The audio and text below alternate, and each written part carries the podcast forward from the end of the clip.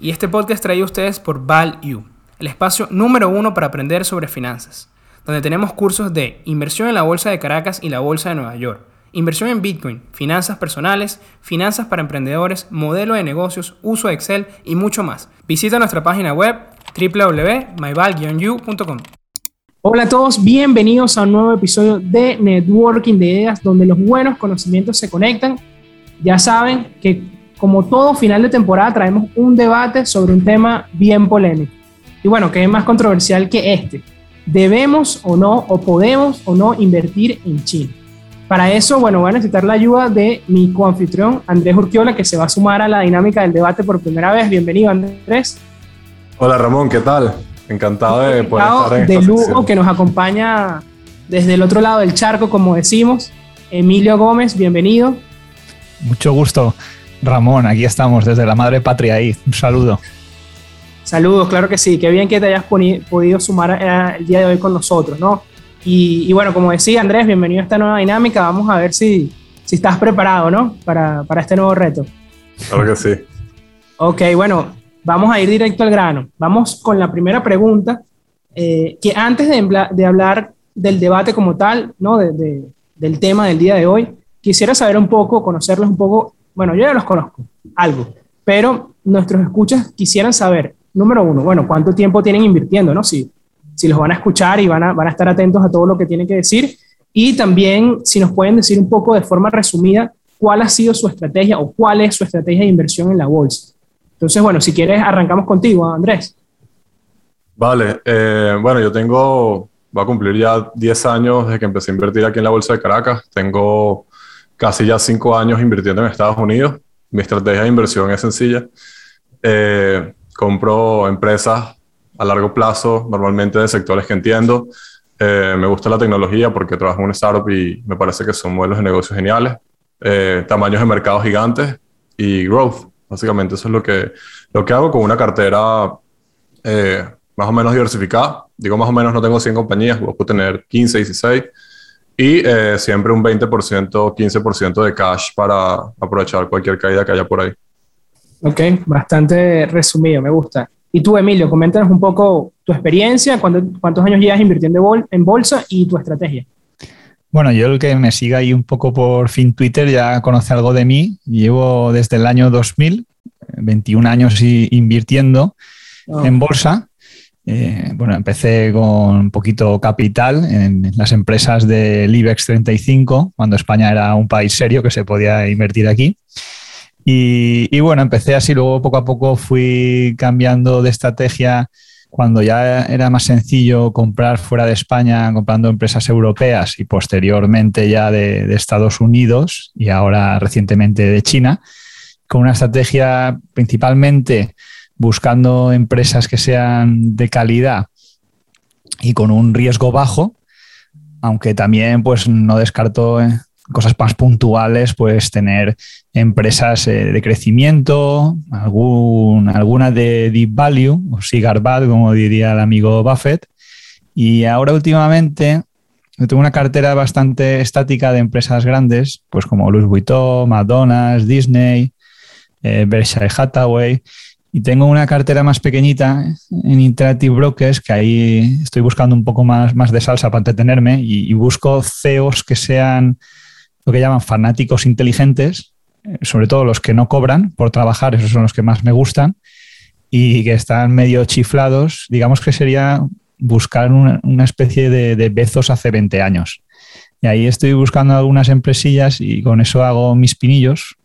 Unas salen mejor y otras salen peor y lo combino, digamos, con la estrategia que sería, pues, de, digamos, de quality growth, la, principal, ¿no? Ok, excelente. Esa parte que decías de, salsa picante es tratar de encontrar esas empresas que generan impacto, ¿no? Que cambian realmente la vida de las personas, ¿no? Por así decirlo. Efectivamente, empresas disruptivas y que tengan un, líder que sea, que sea capaz de, pues, de hacer algo que sea cambiante para, para la humanidad o por lo menos para la propia empresa. Excelente. Bueno, tienen bastantes puntos en común, ¿no? Ambos buscan eh, calidad, aunque bueno, todos buscamos calidad en la bolsa, ¿no? Pero tienen como que esa misma concepto de calidades, que es tener un, un, líder fundador, si es preferible, un mercado muy grande y que genere impacto en las personas y en su estilo de vida. Bueno, ya nos adelantaste que estás también teniendo posiciones en China y bueno, voy a arrancar contigo directamente a preguntarte por qué justamente tienes esas posiciones, por qué vale la pena invertir en China, Emilio. Bueno, hay mm, dos factores, digamos, fundamentales, o tres, ¿no? si queremos por ampliar un poco el espectro. Y hasta hace poco, pues yo no era de invertir en China, pues porque principalmente no me gustan ni los regímenes comunistas y ya desde cada vez menos los socialistas tampoco, ¿no? Y el capitalismo al final es lo que ha demostrado que genera más valor para el accionista. Bien, dicho esto, eh, en China, pues bueno, se está dando una época de, un gran crecimiento en el cual han entrado grandes inversores, pues como hemos, ha estado últimamente de moda el caso de Baba, con Manger, con, con, Tom Russo, con otro que es Robert Vinal, que es un, inversor pequeño europeo, pero de, los mejores de, Europa, yo diría que entre los cinco mejores. Entonces han ido entrando en, en empresas chinas por, por la valoración de las mismas, parece ser que cuesta más eh, tiene más dificultad en encontrar precios atractivos en, Estados Unidos y en Europa, donde el crecimiento está más estancado. Y en el caso de China, eh, todavía continúa el crecimiento, las valoraciones son más atractivas, hay un riesgo geopolítico, pues que es evidente, ¿no? Pues todo el mundo pues, tiene ese miedo de, que el partido pueda influir, lo que es cierto que ese riesgo, eh, de otras maneras, también incurre en, todos los países del mundo, pues aquí también tenemos riesgos regulatorios y mucha burocracia, eh, vosotros en América tenéis los vuestros, pero la decisión de, entrar, acompañada de esos grandes inversores, el propio Warren Buffett tiene una empresa que se llama BID, que es de, automóviles, de baterías eléctricas, entró en el 2008, ha multiplicado creo que por más de, no sé si eran por 10 o por 20. Entonces, eh, que entren ellos implica pues algo de seguridad en que el sistema quizá no es tan peligroso como pueda parecer. Luego, por otro lado, en la economía norteamericana, que ha sido la más potente pues, los últimos 20 años, tampoco uno puede estar seguro de que siga siendo la economía líder durante los próximos 20 años, con lo cual tener una parte, en nuestro caso, por ejemplo, que ya invertimos en Europa, invertimos en América, tener una parte en China que no pues, hace falta que sea muy grande, pero a lo mejor pues un 10, un 15%, te ayuda a diversificar del riesgo de que la economía americana deje de ser la primera y la economía china, por las circunstancias, pase a ocupar ese lugar. Entonces tienes una parte, de, una parte de tus ahorros ahí y digamos que aunque te perjudique la caída del Nasdaq o del SP, pues la de China te podría beneficiar. Y, por otro lado, pues últimamente han habido, como sabéis, pues bajadas de, precio o las valoraciones en bolsa de empresas que, son prácticamente monopolísticas, como el caso de Tencent o el caso de Alibaba. Y ahí es cuando... Exacto. Ahí es cuando uno dice, pues oye, igual si Alibaba cae un 50% y a 300 la gente se estaba pegando por comprar, igual a 150, si pongo ahí unos cuantos euros, pues en, mi caso pienso que el riesgo compensa, ¿no? De la probabilidad de que eso se recupere en dos, tres años y le hagas lo que llamamos cariñosamente un bagger, creo que compensa más que el riesgo de que vaya mal y no se recupere. Y Emilio, dirías que entonces la principal ventaja, bueno, obviamente son el caso de Baba y Tencent, hablando de las más grandes, como decía, son empresas que prácticamente tienen un monopolio, pero eh, no es compararlas con otras similares en otros mercados, sino es principalmente la valoración, ¿no? Esa es la, valoración y la diversificación, ¿no? El decir, vale, imagínate que yo tengo Amazon, esto es un poco como la, discusión entre Boeing y Airbus. ¿Cuál es mejor empresa? ¿no? Pues son muy parecidas. Pero si yo estoy comprando Airbus, estoy comprando una empresa europea en euros y si compro Boeing, compro una empresa americana en dólares. Si casualmente el año pasado fueron mal con el coronavirus, pero han sido empresas que han generado unos rendimientos extraordinarios ¿no? en, los últimos años. Entonces, aquí sería un poco similar. ¿no? Es decir, si yo tengo Amazon y tengo Alibaba, pues prácticamente estoy enfrentando las dos economías más potentes del mundo. Me puede ir una mal, pero que me vaya las dos mal, eh, el riesgo es, pues es muy pequeño o muy bajo, ¿no? muy probablemente todo vaya mal, ¿no? Si, estas dos economías están andando sí, mal. si todo va mal, como decía un amigo, pues esto ya, si cae un meteorito, ya lo que menos nos importa es la bolsa, ¿no? Y, los rendimientos. Bueno, capaz seguro sube, ¿no? Que es lo que hemos visto estos, estos dos años, ¿no? Y Andrés, ya sabes la postura de Emilio. Coméntame por qué, desde tu punto de vista, no deberíamos invertir en China. Mira, de hecho, para brevemente yo también preparé algunas cosas por las cuales pudieras invertir en China. Eh, no voy a ahondar mucho más en lo que, en lo que dijo Emilio. Eh, bueno, como, como él mencionó, eh, se proyecta como la economía más grande del mundo relativamente dentro de poco tiempo. O sea, es lo que vamos a ver todos los que estamos hablando en esta, en esta llamada y los que nos están escuchando. Em, algo que me llamó la atención también cuando, cuando estaba investigando esto y que estaba escuchando a, a Jamie Dimon de, de, JP Morgan diciendo cinco de los bancos, eh, cuatro de los cinco bancos más grandes del mundo son chinos. Eso es algo que poca gente sabe. Y bueno, eso habla un poco de que el gobierno tiene una política bastante de apoyar las empresas, el corporativismo, ¿no? Y con esto lo voy a enlazar de por qué yo no invierto en China y por qué creo que es bastante riesgoso. Em, el tema con la inversión es que tu mayor riesgo viene por lo que no conoces, ¿no? Y, China es un país donde las reglas del juego no están tan claras, ¿no? Y, y ahorita voy a indagar un poquito más en eso. Em, el tema con Estados Unidos y una de las razones por las que Estados Unidos ha, ha, producido los mejores retornos es porque las reglas están claras y a pesar de que hay estas demandas antimonopólicas contra Facebook, Google, lo que sea, realmente hay bastante libertad de empresa y creo que eso es importante para tener buenos retornos. En China hay bastante libertad de empresa hasta que empiezas a hacer algo que al gobierno no le gusta. ¿okay? Y eso es algo que vimos ahorita hace poco con todo el tema de la EdTech, de la industria EdTech en China, que es gigante. Eh, vimos empresas cayendo más del 80%. Entonces, en una semana. Si tú te sacas ese numerito y ese tail risk te, te pegas en ese momento que te borran el 80%, eh, son años de retornos que, que te están wiping out de, de, la cartera en cuestión de días. ¿no? Eh, el primer tema es eso, bueno, el gobierno. Creo que, que, el mayor riesgo de China viene por invertir en China propiamente. Eh, el segundo, eh, lo mismo que dije, bueno, no hay libertades, eh, más allá de, como bien comentaba Emilio y lo comparto, ¿no? Los gobiernos totalitarios, eh, lo que hacen con la gente, con los civiles, no es muy diferente a lo que hacen con las empresas. Al final las empresas igual son personas, solo que tienen intereses económicos.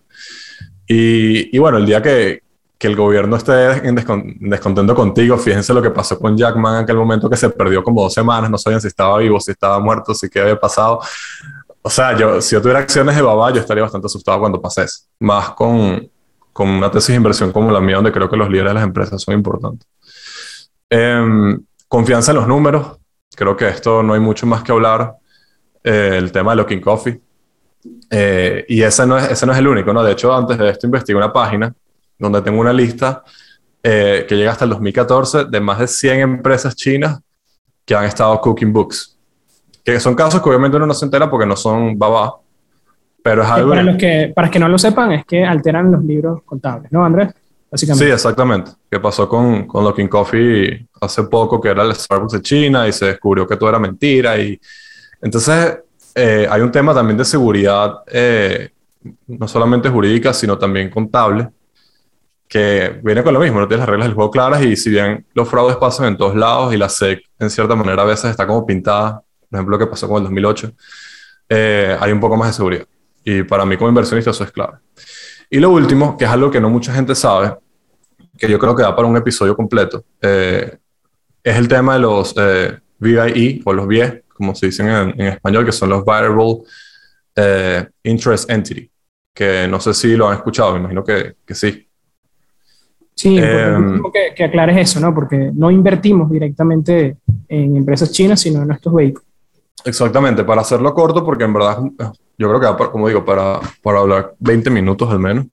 El tema de los bienes es que mm, cuando tú estás comprando un ADR de una empresa china o estás comprando una empresa china o estás comprando un ETF que tiene inversiones en, en China, tú lo que estás comprando realmente es un bien, es decir, es un papel de una empresa que está en Islas Caimán o en algún país donde tienen una shell company, una compañía que básicamente es maletín, la cual tiene intereses en una compañía en China.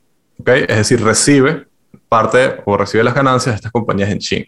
Es decir, tú no tienes ningún derecho sobre los assets o sobre los activos reales que tiene la empresa.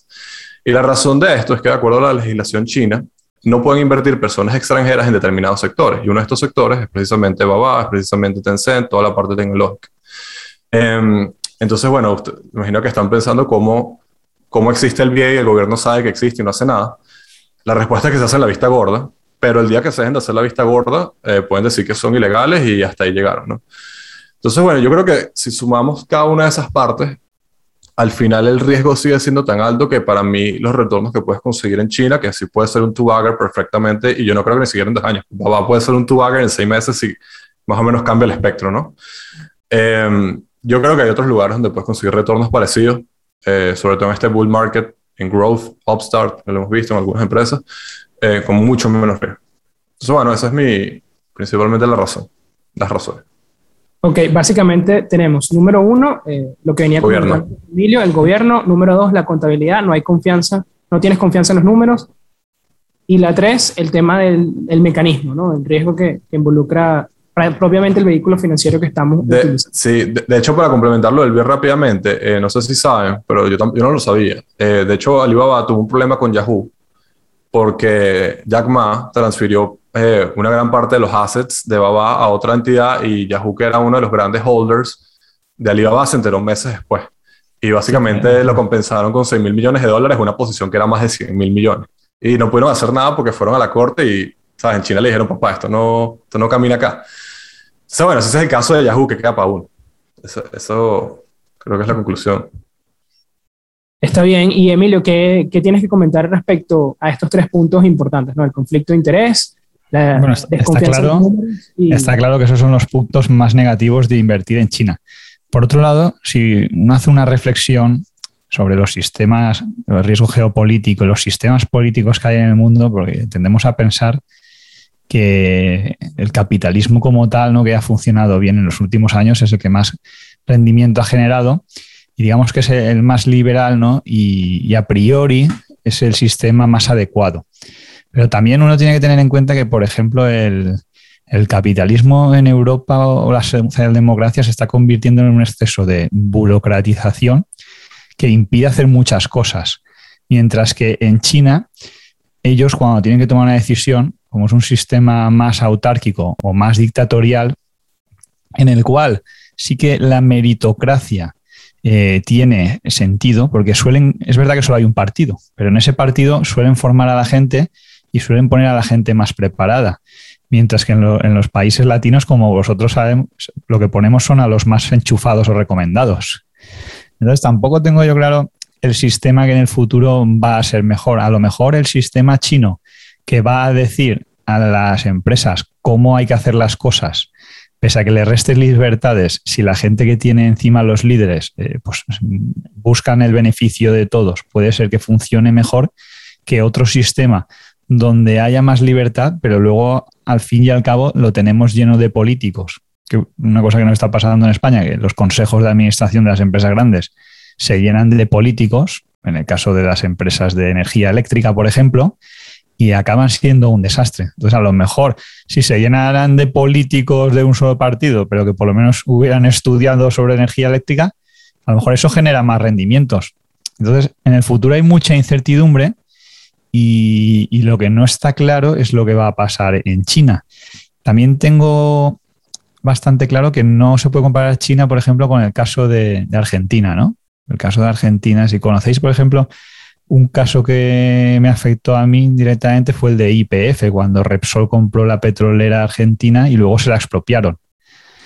Ese tipo de cosas tan descaradas no creo yo que pase en China. Eh, otras cosas sí, como que obliguen a financiar al partido o que hagan una operación, en este caso la de Yahoo, que le sacan directamente de la empresa, pero probablemente eso lo hacen pensando en su propio beneficio independientemente de que estás perjudicando a otros terceros países.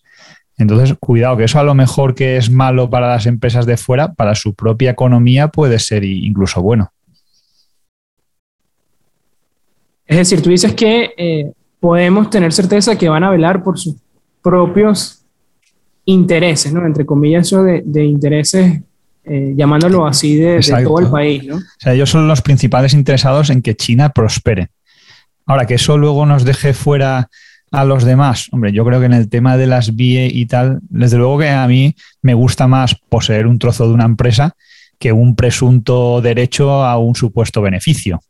Eso no cabe duda, pero la única manera de, meterse en China ahora mismo es aceptando esas reglas del juego. Por eso también yo digo siempre que no pasaría un 10 o un 15% de, de la cartera allí. Aunque hay gente, incluso abogados, ¿no? que se dedican al tema internacional, que, dicen que, bueno, pese a todo, que ese tipo de estructuras no están creadas para defraudar a nadie, sino para ayudar a la gente a invertir en China, ¿no? Y que el país prospere. Y los chinos son muy de, no sé si por allí tenéis muchos, pero son muy de trabajar, muy currantes y, lo que tienen es muchas ganas de, prosperar, ¿eh? ¿no? no es una comunidad que digas, estos lo que quieren es ganar plata a costa de los demás y luego vivir del cuento. No, no, tienen un apetito por trabajar y por crecer y que es prácticamente infinito. De hecho, aquí, pues siempre cuando vienen a España se sorprenden, dice, aquí, aquí no trabajan ustedes ni sábado ni domingos. Y dicen, no, aquí los españoles nos dedicamos a, descansar, que trabajen otros. No, yo estoy, de acuerdo con eso. Eh, y, a mí realmente esos puntos son los únicos que no, no me gustan de China. Y fíjense que ninguno está relacionado como que con los recursos o con las personas, o si no son las reglas del juego. Yo creo que si las reglas del juego eh, fueran más claras y sobre todo más eh, suaves para inversionistas extranjeros, yo perfectamente colocaría capital. Y el tema de los números, Emilio, ¿cómo, cómo hay forma de, de mitigar ese riesgo además de controlar el límite de exposición? Bueno, pues los números, yo creo que esto es un poco salto de fe, ¿no? Uno tiene que confiar en que, en que son ciertos y es muy complicado, ¿no? Si ya es complicado en países donde la contabilidad está muy regulada, en el caso de Estados Unidos o aquí, si habéis trabajado en una empresa, sabes que a veces incluso la contabilidad de cualquier empresa está luego maquillada para tener mejores números, para tener mejor financiación, créditos del banco. Muchas veces ni el propio, en las empresas medianas o familiares, ni el propio dueño de la empresa sabe realmente los números que hay de verdad. Y en empresas grandes, pues todavía es más complicado, ¿no? Y, muchas veces, pues, se han visto pues, casos de, de fallos eh, empresas auditadas por multinacionales, ¿no? Sí, y en Alemania, el caso de Wycard, si no me equivoco. El caso de Wycard fue el último más sonado, sí. Una empresa que, decían que era futuro PayPal, ¿no? Eh, europeo. Y, auditado por uno de los Big Four, entonces. Exacto, todos estos están auditados por los Big Four. Entonces, claro, a mí tampoco los Big Four me, presentan ni ninguna seguridad, ¿no? En comparado con, los chinos. Entonces, en ese sentido, mm, sí, me gustaría que estuviera más claro, pero no creo que sea tan determinante como, por ejemplo, que el fundador de la empresa sea un tío pues, que demuestre que honesto, ¿no? que no haga cosas extrañas o desaparezca y no vuelva. Eso es lo que yo creo que puede ser más complicado, ¿no? Que cuando presenten los números, pues eh, sean lo más sinceros posibles. El tema de la contabilidad eh, es muy complejo, ¿no? Y te puedes perder siglos estudiando la contabilidad de cualquier empresa. Si es de China, todavía más. Pero al final lo que cuenta es hacia dónde va el modelo ese de negocio, puede crecer, genera dinero o no genera y, puedo confiar en los que hay detrás ahí, porque si te quieren engañar, te van a engañar estando dentro de la empresa o estando fuera. Entonces, para mí la contabilidad no es tan determinante como, como la honorabilidad ¿no? que se pueda suponer a los que hay detrás. Yo creo que nadie duda de la honorabilidad de Warren Buffett. y, no hace falta, porque y un holding, sabéis que pues, no se puede valorar prácticamente como, como el de Berkshire, ¿no? salvo las empresas que ya están cotizadas. Pero hay muchas cosas que no te puedes poner a hacer una valoración de un holding cotizado que a lo mejor tiene 200 empresas o 300. Con una empresa eh, pues china, pues, pues, todavía más complicado ¿no? ponerse. Entonces tienes que confiar ahí en el que, en el que esté detrás y, y entonces en ese caso es cuando te debes plantear si vale la pena invertir o no. Si no tienes confianza, pues desde luego que no, esto es como un matrimonio, no, vas a poner un, euro ahí o un dólar. Claro. Y Emilio, esto te limita en el sentido de qué empresas buscar en China. De repente hay alguna empresa que por su tamaño, su capitalización, a pesar de que tenga un equipo gerencial de cierta manera reconocido, eh, haga que puedas pasar de ella o no, En lo absoluto. Es decir, ¿te enfocas nada más en estas empresas grandes de China o eres capaz de ir un poco más allá?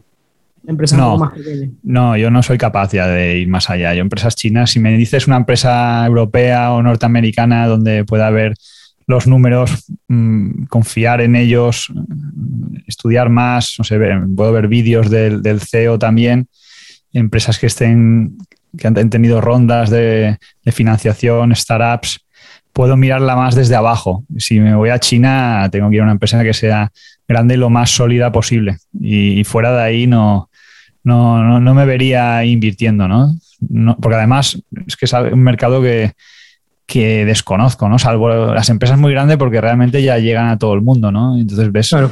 que empiezan a comprar, eh, pues en el caso de Tencent, empresas de, de videojuegos, productoras musicales, cinematográficas.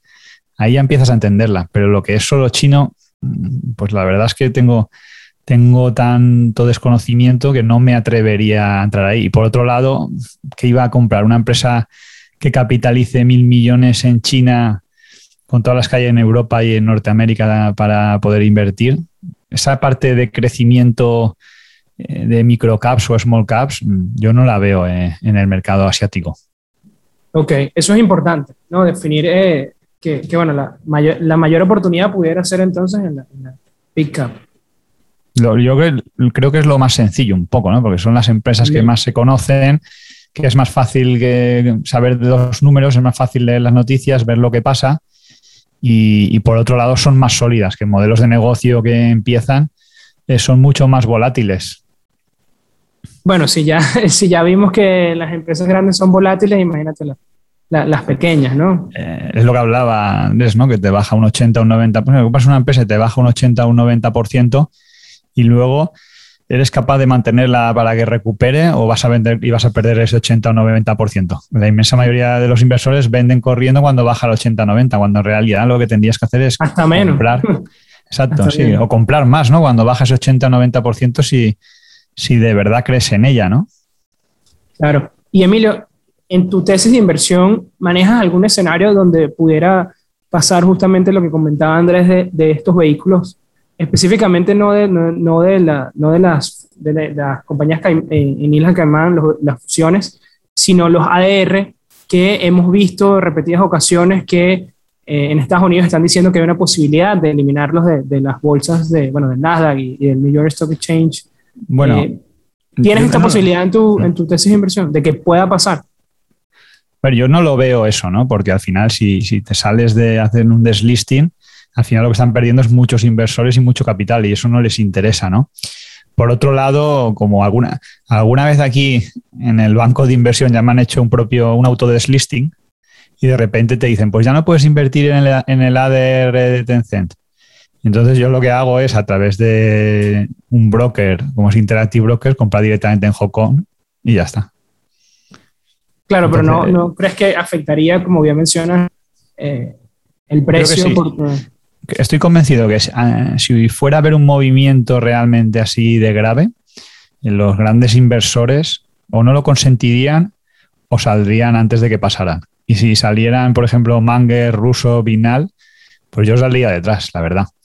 Pero ellos, ellos que, si ves las conversaciones que hablan sobre Baba, ninguno, ninguno de estos grandes inversores se plantea que pueda suceder ese escenario. ¿no? O sea, yo lo veo muy poco, muy poco probable, la verdad. Está bien. ¿Y cuál es tu, digamos, hay que poner eh, clara cuáles son las expectativas de ganancia, porque comenzamos un poco de, estamos hablando de, de qué, de dos bagger, 10 bagger. De, ¿Cuál es la expectativa con, con, estas empresas grandes de China yo, de, de, retorno? Yo cuando invierto ahora en una empresa, me tiene que dar un retorno del 20% anualizado, entre el 20 y el 25%, porque si no, lo tengo claro, me compro un índice, un indi me indexo o compro acciones de Berkshire Hathaway o, o, directamente me indexo al MSCI World Quality o algún ETF, por ejemplo, que tengo de, del agua o, o, de otro sector que te guste y ya está. O sea, tienes que ser un precio que te pueda ofrecer un, un retorno ¿no? sobre la inversión, pues en torno al 20% pienso, porque si no, hay gestores como, como Terry Smith que están haciendo un 18% anualizado los últimos años. En el caso de Robert Vinal, que lleva desde 2008 haciendo un 19,8%. Pero eso es eh, después de gastos, eso es antes de... No, no, sí, después, después de impuestos, bueno, después de gastos, ¿no? Impuestos no, no, sería correcto, pero después de todos los gastos que te cobran, estás hablando de que puedes obtener retornos incluso con Berkshire Hathaway del 15%, ¿no? Entonces, yo creo que tienes que buscar un retorno un poco agresivo del 20%, y, eso es lo que espero de, de, Alibaba, que siga creciendo a esa, tasa de retorno. Si no, pues habrá que deshacerse de ella, indexarse e irse a la playa a beber mojitos. ¿Tú qué opinas de esto, Andrés? Porque aquí te voy a hacer un comentario importante, que es el caso de que has invertido en Venezuela, ¿no? Que, pero es justamente, creo, creo que la principal razón es los retornos, ¿no? Estás arriesgando muy poco para estamos hablando de un 100 a 1 prácticamente, ¿no, Andrés? Entonces, eh, puede que China no entre en esa categoría por justamente los retornos que puedes esperar, ¿no? Sí, em, yo creo que, que en China sí hay buenos retornos, como decía Emilio, o sea, si llevaba hasta, yo tengo acá, ¿no? saco unos numeritos breves. Eh, el K-Web este año está 24% bajo, eh, va 40%, ETEC hasta 80%, etcétera.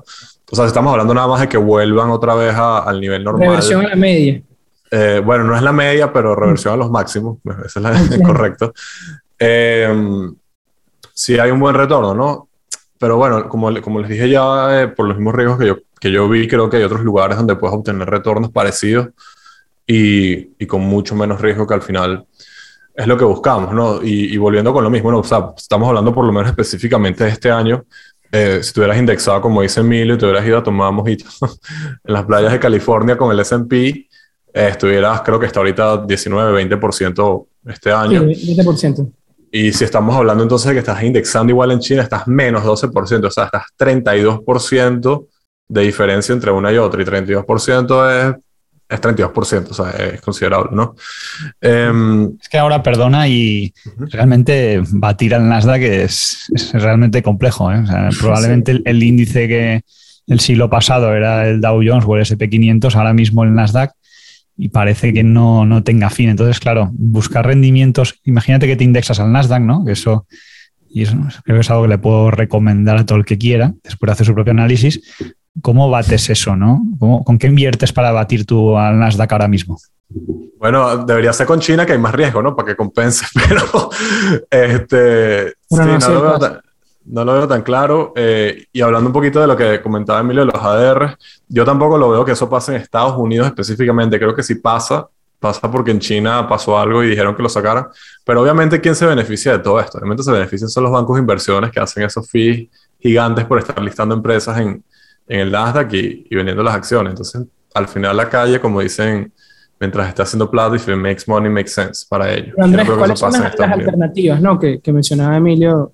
Te preguntaba directamente a, a, China. Mira, este, no sé si, si Emilio lo comparte conmigo, pero eh, la India creo que, creo que es un lugar también que prefiero mil veces antes de China y mil quinientas veces antes de Latinoamérica eh, al menos en los mercados, ¿no? Sí creo que en Latinoamérica, en mercados privados, hablando de mercados públicos, creo que en mercados privados, en ventures, están viendo cosas interesantes. Pero creo que, creo que la India ha generado unos retornos brutales y lo va a seguir generando. Eh, tiene más de 1.300 millones de personas, o sea, es una economía eh, que está también booming. Y de hecho, si tú hubieras indexado en la India hace cinco años, hubieras tenido casi más o menos 20% anualizado. Eh, muchísima plata entrando a la India también, Google, Facebook, eh, muchísima plata de venture. Eh, sin embargo, la India también tiene un problema que no sé si ustedes lo han visto, yo, yo estoy investigando para invertir allá. solamente puedes indexarte, más o menos por las mismas razones. Los inversionistas extranjeros no pueden invertir directamente en empresas. Entonces, bueno, si bien como que la India no ha manejado estas noticias tan negativas como las de China, todavía tiene todo ese como esa barrera para uno que está fuera de hecho, en la India yo monté una fábrica ahí de, cemento, de mortero, y es una empresa que cotiza en bolsa, es un grupo que cotiza en bolsa y no podíamos invertir, ¿no? Habría que haber creado ahí una empresa que los propietarios no querían y no se podía invertir. Está claro que el crecimiento futuro eh, está en Asia, ¿no? Porque Europa es un continente que está pues estancado, ¿no? En Estados Unidos, pues el Nasdaq y lo que es la tecnología está creciendo, pero en Asia hay mucho crecimiento. Ahora bien, Yo, yo he hablado de China y, la India y tal, y me parece bien. Ahora, el riesgo es grande de invertir en todos estos países, ¿no? ¿Cuál es otra manera de invertir que siempre me ha gustado? Pues, por ejemplo, una empresa que a mí me gusta mucho es Louis Vuitton. Uno compra Louis Vuitton y Louis Vuitton donde más crece, que está creciendo prácticamente en 40%, es en Asia. Si Asia va bien y aumenta el poder adquisitivo, la gente, eh, pues las mujeres van a los centros comerciales, a los malls y compran más bolsos de Louis Vuitton. Y nos beneficiamos. Si Google crece en la India, eh, como comenta Andrés, pues nos beneficiamos también. Eh, no sé si McDonald's, pero por ejemplo Domino's Pizza, que también está creciendo salvajemente. Ese, tipo de inversiones de empresas que son de fuera y ellas invierten por ti en esos países pueden ser buenos métodos, porque invertir en, claro, invertir directamente en la India no se puede. Y la única manera es un índice eh, que te pueda recopilar pues lo que pasa allí. Ahora, ¿qué porcentaje le metes ahí de, de tu cartera? ¿no? Pues es algo que también tienes que definir porque no le vas a poner probablemente un 50%. Claro, hay que tener esos límites de posición. Eh, sí, me gusta, me gusta estrategia, ¿no? Empresas que tengan exposure eh, en esos mercados y, y, también así como que de cierta manera le confías tu dinero a los que están haciendo el due diligence que, que tal vez en cierta manera tú individualmente te cuesta más hacerlo. Nestlé, por ejemplo. Nestlé. Está creciendo allí pues, un 40% anual en la India. Y tiene una empresa que cotiza allí, pero no puedes comprarla de allí directamente buscas otra alternativa y, como tú mencionas, ¿no? Dejar que estas empresas que sí conocemos inviertan por nosotros en estos mercados. Pero que hay que tener, hay que tener allí pues un ojo puesto en, la India, en Asia, sí, sí. ¿Cómo lo haces? Pues hombre, eso es, ya es más complicado, la verdad. Sí. Y eso es importante también, ¿no? Porque hay personas que no quieren asumir el riesgo, digamos, eh, un inversor X dice, no, es que yo no quiero invertir en China, pero indirectamente lo está haciendo porque no tiene empresas como Louis Vuitton, tiene empresas como Domino Pizza que lo están haciendo, ¿no? Entonces creo que es importante que no solo ese consejo, sino tomar en cuenta a los inversores que sepan que invertir en Chile no es solamente comprar baba o comprar Tencent, ¿no? Es ver dónde está la cadena de suministros de la empresa que están comprando. Es que, ¿sabes? que en el mundo en el que vivimos ahorita, inevitablemente tienes exposure por algún lado. O sea, no, no, no, yo creo que no existe ninguna empresa grande que no tenga algún exposure a Asia. Si no, creo que no sería grande, ¿no? O sea, tú que, Ramón, que también te gusta Spotify, eh, Spotify y Tencent hicieron un swap de un poquito menos del 10% de las acciones. Entonces, eh, tienes un gran exposure también en China. Tesla, bueno, está construyendo fábricas en China y, así sucesivamente. O sea, todo el mundo inevitablemente está expuesto por un lado o por otro. Fijaros el tema de lo, no sé si sabéis la polémica de los semiconductores, que hay escasez. Ah. Aquí, por ejemplo, las fábricas de España, la primera industria, eh, son el turismo y la automoción. Las fábricas están paradas porque no hay semiconductores para los vehículos. Entonces, al final, todo el mundo está expuesto a, Asia, ¿no? Porque pues, la mayoría viene de ahora mismo de Taiwán. Eso es importante definirlo, ¿no? Porque hay, que estar consciente de que estamos asumiendo cierto riesgo, sea indirectamente. Claro, es, es distinto que eh, comprar directamente Baba o Tencent o bueno, cualquiera de estas megacaps de, de China. Y Emilio, ¿tú crees que eh, ciertos inversores, bueno, obviamente hay muchísimas estrategias, hay muchas formas de invertir, pero tú consideras que eh, las personas que sí estén dispuestas a asumir el riesgo de invertir en China tienen que cumplir ciertas características o buscar ciertas condiciones? Si, si lo ves así o piensas que es para cualquiera. No, no, sin duda. Tiene que ser solo para frikis como nosotros. en general, yo no creo que sea una buena idea coger la plata que tenga uno en el banco y, meterla en una empresa de China, ¿no? Pues lo veo algo muy, muy complicado, ¿no? Si a mí me ha llevado 20 años llegar a invertir en China, no veo a alguien que pueda decir que lleve uno o dos años y diga, no, pues voy a comprar baba que está de moda. No, no, es que hay un proceso detrás mucho más complejo sobre el riesgo que asumo, sobre lo que puede pasar. Yo al final lo que veo es que la gente vende baba a 150 y la compra a 300, cuando en realidad lo que hay que hacer es, al revés, ¿no?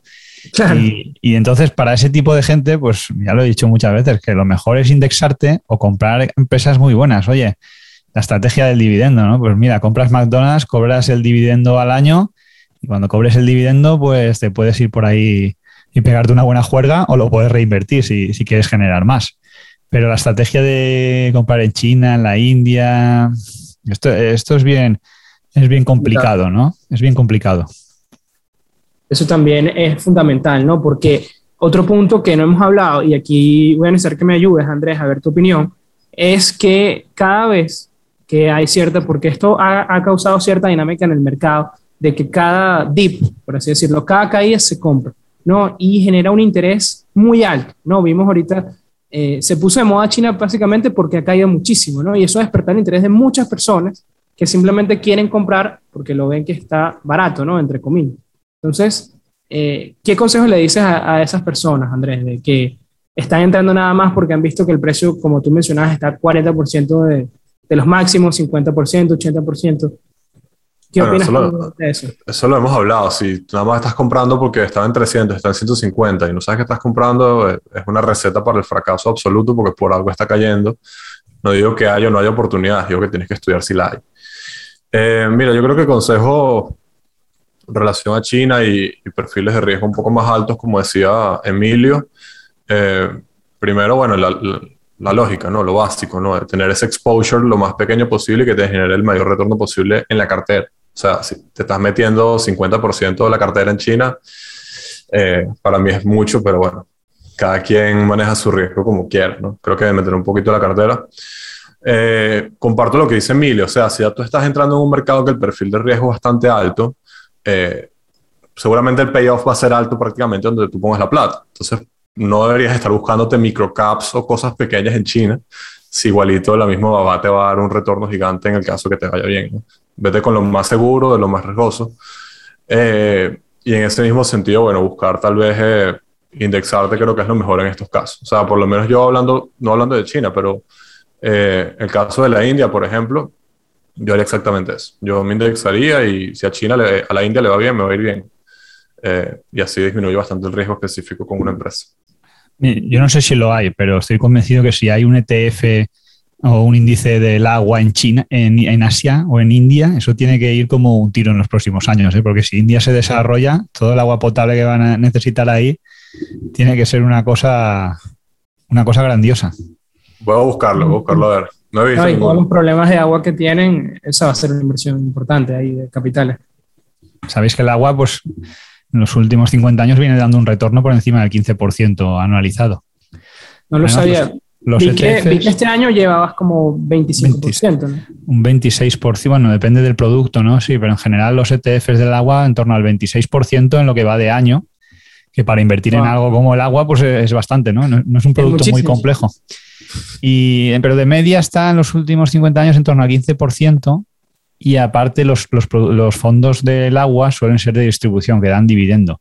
No dan mucho, suelen estar en torno al 1%, pero cuando viene una crisis como la del coronavirus, pues uno puede comprar a lo mejor y está recibiendo un dividendo del 2%, que además te crece todos los años, y luego la propia acción que se revaloriza. Y eso es, eso es invertir con sentido común y, bajo riesgo, ¿no? Luego hay empresas del sector del agua que han tenido rendimientos eh, extraordinarios, ¿no? Seguro que en China las hay, que yo no conozco, no, las conozco, pero en Estados Unidos o en Europa han tenido rendimientos, pues ya digo, de en torno al 15 o el 20%, ¿no? Ah, incluso hay alguna que ha, hecho rendimientos del 30% anualizado. Me viene a la cabeza, por ejemplo, una que es de piscinas americana, que, sea, que el ticker es pool. Y, en esos casos, si aguantas 30 años, puedes multiplicar por 100. Wow. No, yo creo que, ha sido de, mucho aprendizaje en este episodio en el sentido de que por lo menos en, lo que en nuestro círculo, ¿no, Andrés? Y en las personas con las que hemos tenido contacto, cuando uno les habla de invertir en China es solamente de las megacaps o, bueno, alguna, o alguna especulativa como que genera mucho ruido, como fue el caso de NIO, pero muy pocos eh, tienen consciente esa visión de que, oye, hay otras maneras y que hay otras empresas, como tú mencionabas, Luis Butón, que pueden invertir por ti, que van a ver ese beneficio, ¿no? Hasta la misma hasta la misma Volkswagen tiene muchísimo. Apple, ¿no? Apple yo creo que es el caso más paradigmático de, inversión en China. Tal cual. Todo está, todo su, todo su, manufactura está, está en China. Y clientes, ¿cuántos millones de clientes debe haber en China, ¿no? Que, lleven iPhone. Tal cual. bueno, eso es importante tenerlo en cuenta también el tema de, de, de, ese tail risk que, que, Andrés mencionaba, que bueno, pudiera afectarnos de cierta otra manera. Creo que en 2018 vivimos algo de eso, ¿no? Con todo el tema de las tarifas entre China y Estados Unidos, de cómo afectaba es justamente eso de, cómo afecta China a, Estados Unidos. Bueno, la oportunidad buena, la oportunidad buena realmente en el caso de la guerra comercial sí que fue en 2018, pero la oportunidad buena, por ejemplo, para comprar Apple fue en 2016, no sé si os acordáis, que se decía que Apple estaba acabada, Huawei estaba... entró Buffett. Efectivamente, Huawei estaba pegando fuerte, que los móviles ya no eran lo que eran, que la gente ya no los compraba, y desde entonces la acción se ha multiplicado como por cinco desde entonces. Exactamente, no estaba Steve Jobs también y se ha multiplicado como por cinco. Entonces, el, ruido del mercado y los comentarios que hay alrededor, pues, que es difícil, hay que tratar de abstraerse y, pensar por uno mismo con convicción, ¿no? Porque igual uno piensa, igual uno, si uno está pensando que una acción es buena China hace seis meses y ahora sigue siendo la misma empresa y sigue pensando lo mismo, porque valga la mitad, no debe dejar de creer en ella, sino que realmente quiere decir que es el motivo. Otra cosa es que uno hace seis meses piense que el riesgo geopolítico es demasiado. Yo, por ejemplo, eh, no invertiría en Argentina, ni ahora ni dentro de diez años. Me da igual que cambie el gobierno o quien sea. Es algo que tengo clarísimo. Y, en otros países como España, por ejemplo, tampoco invierto, ¿no? Pese a que puedan cambiar o mejorar las circunstancias. Pero si uno tiene la convicción de que una economía lo que quiere es crecer, y pasa, por ejemplo, en el caso de Estados Unidos o, bueno, pasa también en, Noruega, en Suecia, en, está pasando en China, pues uno cuando tiene esa convicción debe comprar y ahí es donde luego consigue esos retornos de, hablamos del 20%. Es la única manera, porque si no, ya lo hemos dicho, ¿no? Se indexa uno y, se va a, las Islas Caimán, pero va a dormir, sentir va a dormir y, y ya está, ¿no? Listo. Y bueno, para ya finalizar, porque bueno, se nos ha pasado el tiempo volando, eh, yo sí quería preguntarte, Andrés, último, que si consideras que si las personas deciden no invertir en China están perdiendo una oportunidad generacional o una, una oportunidad eh, prácticamente única en la vida. Wow. Mira, si, si, tuviera la bolita de cristal, como dicen, fuera millonario, pero eh, ¿qué creo yo? No, yo creo que no, creo que, o sea, como ya les comentaba, se, se espera que China crezca de aquí a 25, 30 años más, ¿no? Entonces, en verdad, si tu tren pasa los primeros 3, 4, 5 años, tampoco te vas a perder tanto. Eh, si efectivamente es una buena inversión. Yo creo que, creo que como les dije, o sea, hay otros lugares donde tal vez si se te pasa el tren, que es más sectorial, o sea, hay algunas industrias, ¿no? Para, para ser más específico, como por ejemplo temas de inteligencia artificial, que es algo que está booming y que creo que va a cambiar el mundo de aquí a 10 años. Eh, probablemente dentro de 15 años sí te vas a haber perdido una ola. Pero en el caso específico de China, que es tan grande eh, y donde la gente va a seguir eh, gastando y va a seguir creciendo, como muy bien dice Emilio con el tema de la bolsa de Louis Vuitton, que es verdad, creo que todavía quedan muchos años por delante. O sea, si efectivamente vas a hacer plata, todavía tienes años para hacer plata. Siempre, siempre hay años y siempre, hay, siempre te pasa otro, tren para invertir, ¿no? Siempre. lo importante es tener plata para poder invertir, que eso es lo, lo jodido, como decimos acá. Eso es lo difícil bueno, y es buenísimo. Es, momento de pasar al dato de la semana. Y el dato de la semana es, ¿sabías que Coca-Cola fue la primera marca de consumo extranjera en ingresar y venderse en China en el año 1927? Bueno, verdad que gracias a ambos, un episodio de lujo para cerrar esta temporada. Creo que es un tema que nos va a traer eh, muchas noticias a corto, mediano y largo plazo. La verdad que el tema de China es un tema bastante interesante, hay mucho que estudiar, como decía Emilio, un tema complejo, pero que bueno, aquí ya, ya tienen dos opiniones importantes para que manejen sus, sus expectativas y sus riesgos si deciden o no invertir en esta alternativa. Yo creo que eso ha sido todo por el episodio del día de hoy. Antes de que, de que cerremos, sí me gustaría que dejen sus redes sociales para que las personas puedan conectarse con ustedes y bueno, hacerle más preguntas sobre China, sobre el agua, sobre la India. ¿Dónde te pueden conseguir, Emilio? Bueno, en primer lugar, muchas gracias a todos los amigos eh, de, networking por aguantarme. Eh, sobre todo en Twitter es donde suelo escribir. Eh, mi nick es mgocor. Me pueden seguir a través de ahí y luego pues escribo también en mi propio foro que se llama Quality Alpha para los más frikis de la inversión aunque la mayoría de cosas y los podcasts este también, pues le daremos publicidad en Twitter. Yo creo que es una... En LinkedIn también estoy, pero es más profesional y Twitter es una herramienta que me parece sensacional para, leer, obtener información y, estar actualizado con todo lo, lo que hacéis y, decís. Excelente. Y a ti, Andrés, ¿dónde te consiguen en esta herramienta tan increíble como es Twitter, pero que ha sido una mala inversión de momento? Mira, eh, no, bueno, gracias, gracias Emilio por venir, me la pasé genial. Y bueno, me pueden conseguir en Twitter arroba Arden Surquiola, también en, en, mi Instagram, que es cero profesional, pero bueno, estoy por ahí, ahí sí que necesitan algo. Excelente. Y bueno, también hablando de Instagram, arroba networking de ideas, donde van a tener toda la información de los próximos episodios, próximos invitados y bueno, todos esos temas que vamos a seguir conversando. La pregunta era si debemos o no invertir en China. Nos encantaría escucharlos. ¿Qué opinan ustedes? Ya tienen las opiniones de Andrés y de Emilio. Así que bueno, esperamos que, que consideren ustedes si invertimos todo en China o no. Así que bueno, eso ha sido otra temporada de Networking de Ideas. Estamos cerrando nuestra séptima temporada, ya 70 episodios. De verdad que, como siempre digo, agradecido por todo el apoyo, por escucharnos y me robo la palabra de Emilio de soportarnos. Estoy seguro que vendremos con otra temporada de muchos invitados y de mucho más conocimiento. Así que Networking de Ideas, donde los buenos conocimientos se conectan. Nos escuchamos la próxima temporada. Chao Andrés, chao Emilio. Chao, muchas gracias Andrés Ramón.